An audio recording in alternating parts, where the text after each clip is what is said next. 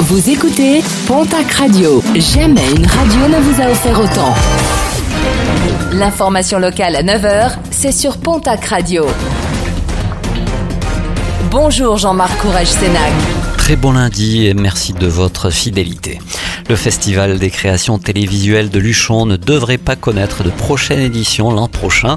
Après euh, de nombreux impayés lors des éditions 2022 et 2023, un collectif de commerçants, des hôteliers et des restaurateurs pour la plupart, ont décidé de porter plainte pour escroquerie et abus de confiance contre l'organisateur du festival, des impayés estimés entre 150 000 et 200 000 euros.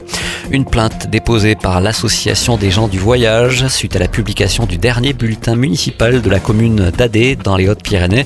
Pour prévenir toute installation illicite de caravanes, il était euh, demandé aux habitants de dénoncer tout manège inhabituel d'un fourgon ou autre véhicule aux gendarmes. Un texte jugé discriminatoire par l'Association nationale des gens du voyage, une association qui a décidé de porter plainte pour diffamation raciale publique et provocation publique à la discrimination, à la haine ou à la violence raciale. Un sexagénaire blessé samedi lors d'un accident de parapente survenu à Accouze dans les Pyrénées-Atlantiques alors qu'il était en phase d'atterrissage.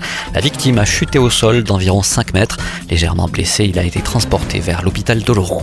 Un départ d'incendie rapidement maîtrisé vendredi en fin de matinée du côté du lycée Jean du Puy de Tarbes. Les flammes seraient parties pour une raison encore inexpliquée des locaux de cuisine de l'équipe de maintenance. Les dégâts ont été limités. Fort heureusement, aucun blessé n'est à déplorer. Autre incendie, celui d'une habitation à l'Acadé dans les Pyrénées-Atlantiques. Dimanche matin, les propriétaires ont été alertés par la présence de fumée dans leur maison. Pas de blessés, mais des dégâts impressionnants. Nos confrères de la Nouvelle République des Pyrénées reviennent ce lundi sur les grands travaux prévus au pied du barrage de Loul. Des travaux qui auront lieu d'août à octobre cette année, mais également l'année prochaine à l'occasion de deux courtes vidanges de la retenue.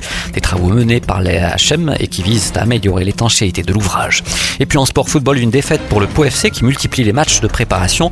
Le POFC qui a affronté l'équipe de Rodez à Castanet-Tolosan, une défaite sur le score de 1 but à 0. Prochain match de préparation, ce sera face à Bergerac.